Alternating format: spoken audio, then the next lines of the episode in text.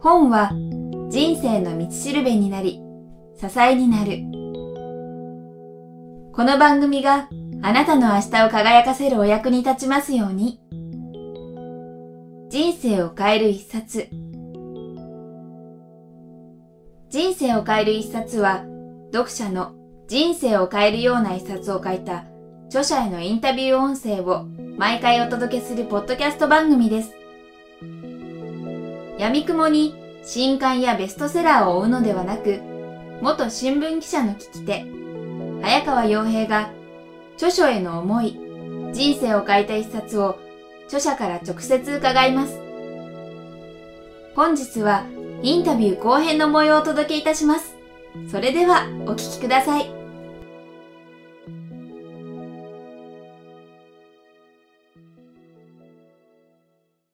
ここからはですね、松永さんご自身のパーソナリティについて少し伺いたいと思っています。はい。先ほど、えプロフィールでもご紹介したようにですね、まあ、現在経営戦略コンサルタント、そして運の専門家として活躍されていらっしゃるんですけども、やはりこのプロフィールでも19歳の頃より、鬼門、遁甲、風水、市中水面などの運命学を学びという、もう19歳の頃からっていうところが僕はすごい気になったんですけども、ええ、今このお仕事の具体的な内容と、あとこのお仕事に就くまでの経緯というかですね、うん、もう話すと2時間3時間になると思うんですけど、うん、あえて少し簡単にお話しいただければと思います。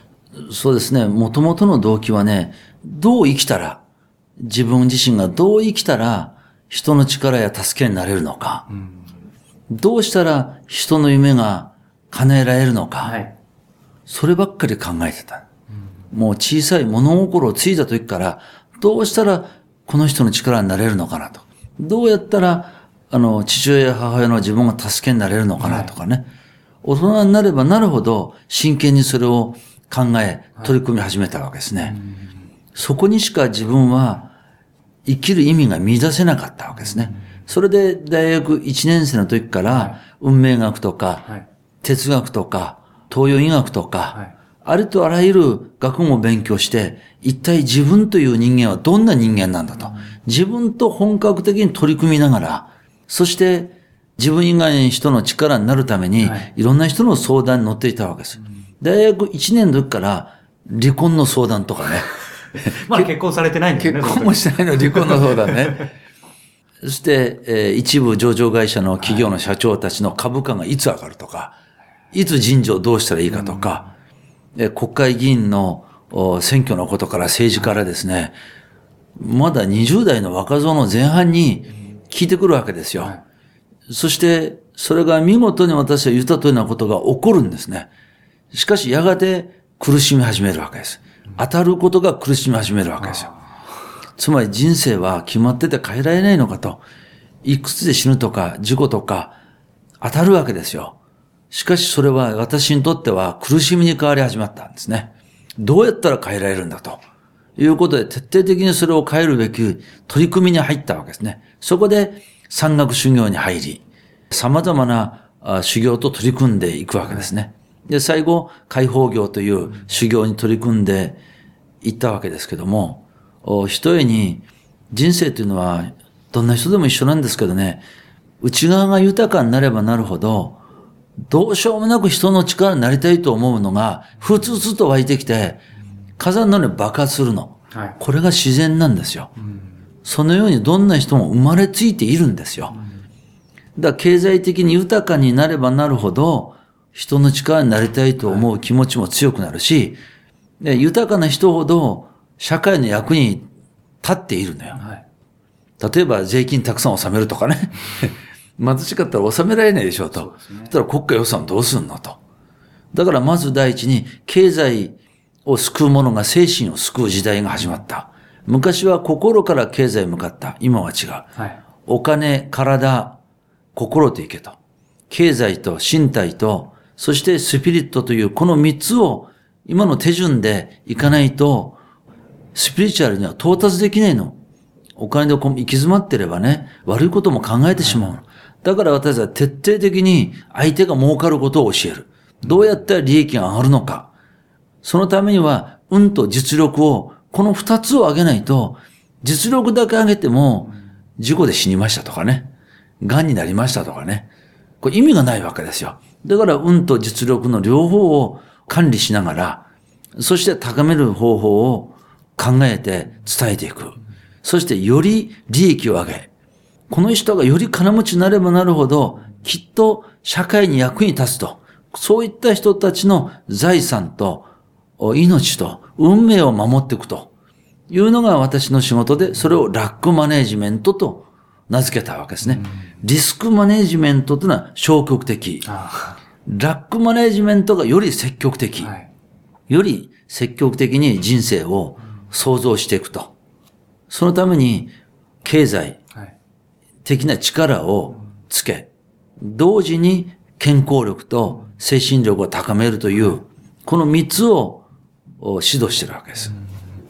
なるほど、非常に先ほどもその大学1年生の時に、人のためになりたい。どうしたらそうできるかっていうこともそこから考えてた時点で私はあの、度肝を抜かれたんですけども、その時に、先ほどインタビューの中でですね、人間っていうのは内側が豊かになれば、そういう人を助けたいって気持ちに絶対なるはずだとおっしゃってたので、そうすると松永さんご自身がもう19歳の時から、その内側なる豊かさを持っていたのかどうか、そのあたりの何か、例えばご両親から何か得たものがあったのかとか、そもそも19歳でやはりそこに達するっていうのは、普通の人ではなかなか難しいなと思ったんですけど、何かターニングポイントっていうのはその時点でもあったんですか？えっと、そうですね。まあ、19歳の時と大学1年生に18歳で入って、そして、まあ、4月生まれですので、すぐ19歳になったんですけども、ね、まず、動機は3つ4つの時から滝に打たれ、そしてどうやったら人の役に立てるかというのは、幼稚園の時から考えてて、そして大学に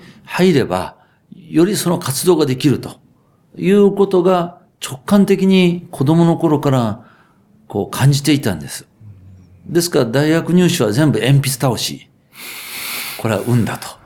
勉強する必要なしだと。すごいでまた倒れたところの大学へ進学すると。はいうん、そしてきっとそこで私が今までね、小さい時から思ってた何かが動き始めると。それがきっかけに大学行ったことが動く。それは東京へ来て生まれて初めて、あの、不老者を見たの。池袋のパルコの真ん前にいて、この人を見たとき、この人にも親がいるのに、私にも親がいて、こんな生き方をしてたら、親が悲しむだろうと。どうしたらこの人の力になれるのかなと思って、その不老者の前に5時間も6時間も真ん前に座った。営業妨害をしていたわけですね、不老者が見たら。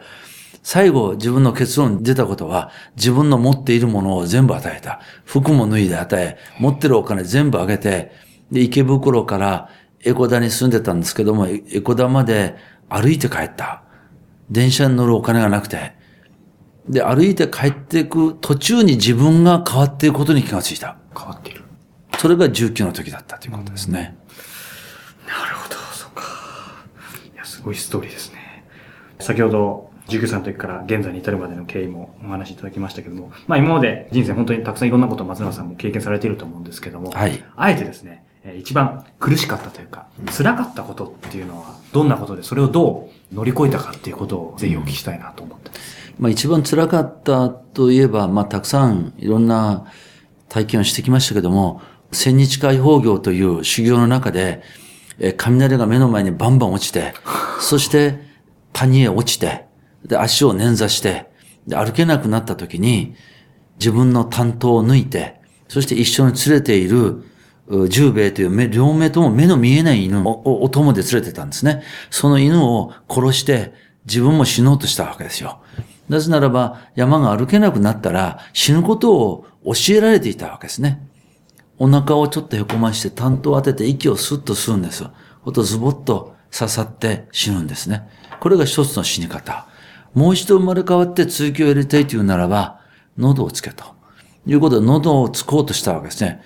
で、その一緒にいる犬を殺そうとしたら、その犬がじーっと私の顔を見てるんです。目の見えない目で。はい、そして、涙がポロッと出たんです。犬の目から。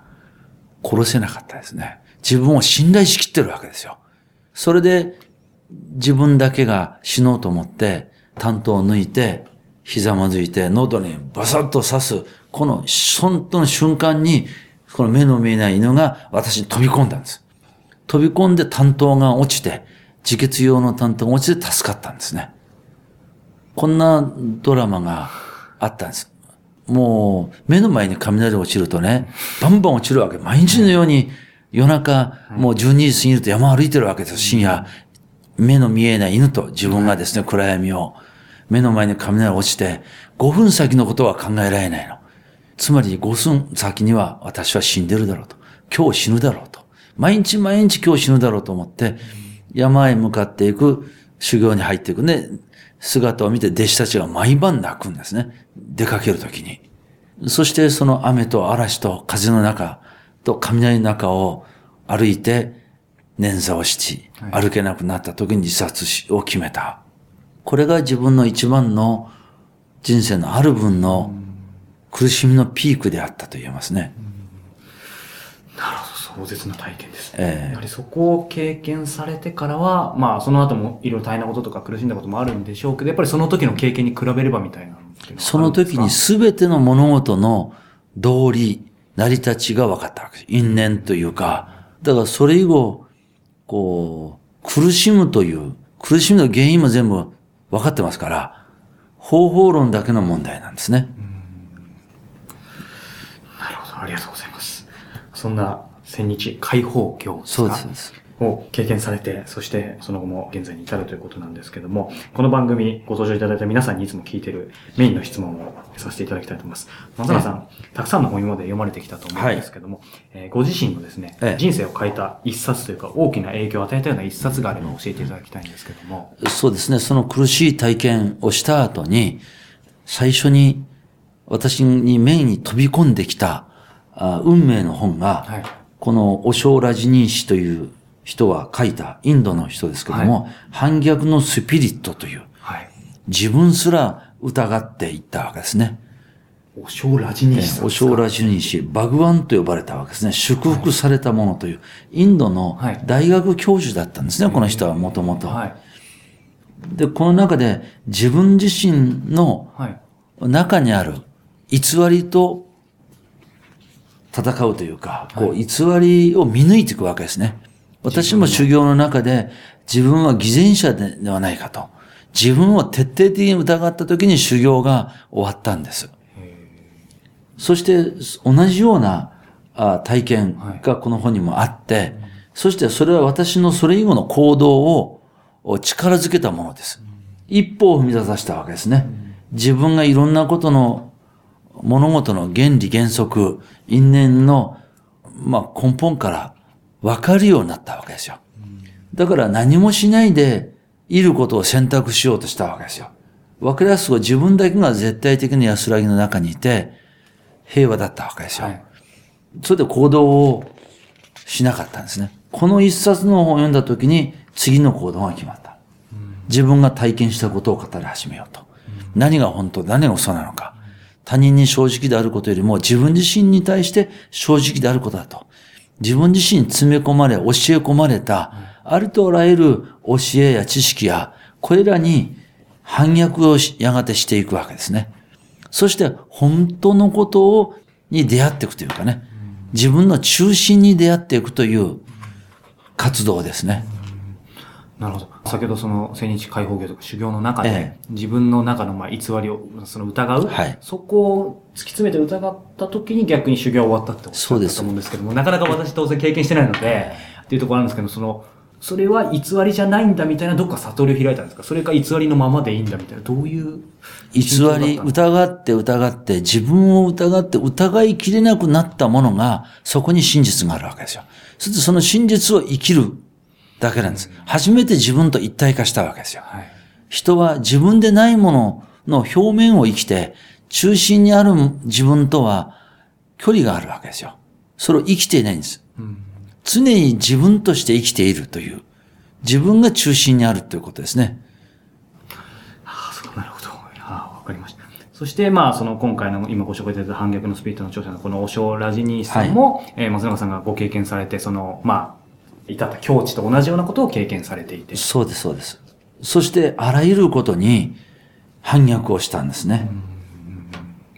なるほど。まあ、そういう意味で、そのご自身の今後の、ね、後押しにもなったし、そうです、そうです。大きな、ね、そうですね。なるほど。例えば私はよくあの、愛は神だと言うんですね。愛は神。でも、宗教はね、神は愛だと言ってんの。うん、これに反逆したわけです。神は愛じゃないんだと。愛が神なんだと。か、なり深いんですけども。そうですね。つまり、本当のことを知りたい。はい、そして、本当の姿を生きようとする。はい、これが一番人生のとって大事だろうと。うん、だから炎は愛だとかね、うん、よく言うんですけどね。はい、だから燃えて生きる。こういったことっていうのは、やっぱり自分の中心と結びついた人はね、はっきり言ってどんなモチベーションを上げようとすることも必要としなくなるんです。ああ、なるほど。ね。今その自分の中心とするっていう。そういうことで、そういうことです。やはり同じ方、僕もそうですし、きっとリスナーの方もそうだと思うんですけど、松永さんから見ると、やはり、そうすると世の中で生きてる大半の人って実は自分をきちんと生きてないという、うん、そうです。だから、一番伝えたいことはね、私の活動の中で、何かというと、自分の全てを出し切って生きてみたくはないかということなんです。うん、自分の持っている全ての力を出し切って、残りの人生を生きてみたくないかと。それが一番大事なことだと思うよと。先ほど、愛は神だ。はい。ですよね。っていう言葉だったりですね、えー、実は私先ほどからキョロキョロしながら、オフィスの中にですね、松永さんがおそらく書かれたであろう、えーはい、えー、名言がたくさんあるんですけども、その中で、まあ、えー、松田さんご自身の多分きっと作られた言葉だと思うんですけども、はいえー、一つ何かリスナーの方に向けてですね、はい、メッセージ込めてですね、一つ何か好きな言葉というか座右の銘みたいなものげていただけるまあ、この言葉は大好きですよ。ちょうど松永さんの後ろにある、えー、そうです。炎は愛の頂点だ。炎は愛の頂点だ。そう。一生燃えて生きる。かっこいいですね。もう少しそこを詳しく教えていただくと。仕事でもね、はい、自分がこの仕事をやりたいというのは、やりきる力ね。やりきる力やりきる力。誰かを好きになったら、はい、こう、愛しきる力というかね、答えが向こうから出てくるまで、進むというのが愛しきる力。うん、ぶれないということよ、簡単に言えば。うん、炎は、ね、こう、愛の頂点だというのね、いつも熱く燃えてる。うん、途中でぶれたり、消えたりしないそう、そういうことです。うん暑い火の中でも、こう、焼かれてなくなるようなもんじゃないのよ。炎が自分自身。だから、別の言い方するとね、まあ空海の言い方もそうだったんですけどね、はい、こう開放業の時に雨降ればね、こんな雨が止んでくれたら楽に歩けるのになと、風がなければ楽に歩けるのになと、はい、いつも思ったわけ。でもそう思えば思うほど強く雨は降るし、はい、強く風は吹いてくるの。その時に一応思ったことは、ね、己が雨になれ。己が風になると。雨を止めようと思うなと。風を止めようと思うなと。それと一体感すればいいんだと。それは一つになればいいんだと。ただ苦しみを避けようと思うなと。苦しみを受け入れてこそ、初めてそれを乗り越えることができると。で、これが一番私の中のある意味における座右の銘と呼べるもんですね。雨を止めようと思うなと。で、風を止めようと思うなと。はい、己が雨になれと。己が風になれと。なるほど。ありがとうございます。今まで、松永さん、このお仕事されてきて、本当にもう数えきれないほどの方を、えー、救ってきたと思うんですけど、改めてですね、はい、今後、ビジョンというかですね、うん、まあ、目標というか、はい、えー、今描いていることっていうのがあれば教えてください。それはですね、人の夢を叶えるということです。第一に空海の夢を叶える。空海が、弘法大師空海が、誓ったこと、これを彼の夢として捉え、この世で実現させると。一つは、空海は鎮護国家といって、で平和な人を幸せにする国家社会を作る。主情サイドといって、社会的弱者の救済。そして形成催眠といって、人が幸せになるような経済を作る。活人再生といって、はい、ね、社会に役に立つ人間を輩出する。この四つが空海の夢。そして、いろんな人の描いてる夢。例えば、今日も会ってたんですけども、あるレスラーの夢。彼は社会貢献を持って自分を完結したいと言ってきてるわけですね。それが彼の夢なら、それの実現を手助けすると。人の夢の叶ったら素晴らしいなと思える夢を実現することを助けることが私の夢。だからみんなの夢が自分の夢だに変えるわけです。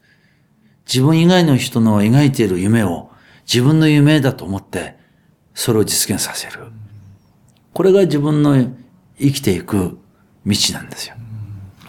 なるほど、ありがとうございます。あの、松永さん、夢を叶えたい人を応援するというか、そこが夢というふうに、素晴らしい、他人の夢が自分の夢として生きるという。はい、なるほど。いただきましたけども、あの、最後になんですけども、はい、まあ、まさにこの番組聞いていらっしゃる方はですね、やっぱり今より人生を良くしたい、そして夢をまさに叶えたいという人がたくさんいて、今日も聞いてくれてると思うんですけど、はい、そういった方に向けて一言メッセージをいただければというふうに思います。それは大志を抱けと。うん、大きな志を持てと。そして富を築けと。そして多くの人の助けとなり、力となる生き方を実行せよと。はい大志を抱き、富を築き、多くの人の力や助けんとなる生き方を生きてみようと。なるほど。その三つがキーワードですね。そうです。はい。えー、ありがとうございます。今日は講談社から発売中の運の管理学、人生に結果をもたらす幸せの方程式、著者で経営戦略コンサルタント、そして運の専門家でいらっしゃいます、松永修学さんにお話を伺いました。松永さんどうもありがとうございました。ありがとうございます。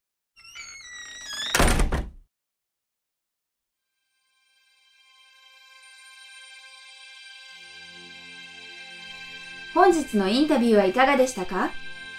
これまでに配信したすべてのインタビューは人生を変える一冊のサイトより無料でダウンロードできますので、ぜひお聞きください。人生を変える一冊がスタートしたのは2008年10月。了承を書いた著者と人生をよりよく生きたいと願う皆さんをつなぐ架け橋になりたい。そんな思いからこれまで無料でお届けすることにこだわり続けてきました。おかげさまで多くのリスナーさんと著者の皆さんに応援していただき、ここまで番組を続けてくることができました。今もなお無謀と言われる無料配信ですが、今後も一人でも多くの人に届けたいとの思いから、できる限り継続していきたいと考えています。キクタスでは、そんな志に共感してくださる企業スポンサー、個人サポーターを募集しています。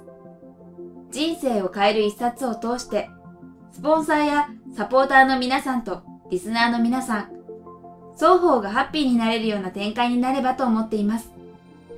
詳しくは、人生を変える一冊のサイト、http コロンスラッシュスラッシュキクタス .jp スラッシュブック内にある広告音声 CM のご案内をご覧ください。本日も最後までお聴きいただきありがとうございました。それではまたお耳にかかりましょう。ごきげんよう。さようなら。この番組は、キクタスの提供、若菜はじめ、ごきげんワークス制作協力、宮浦清志音楽、清水夏美ナレーションによりお送りいたしました。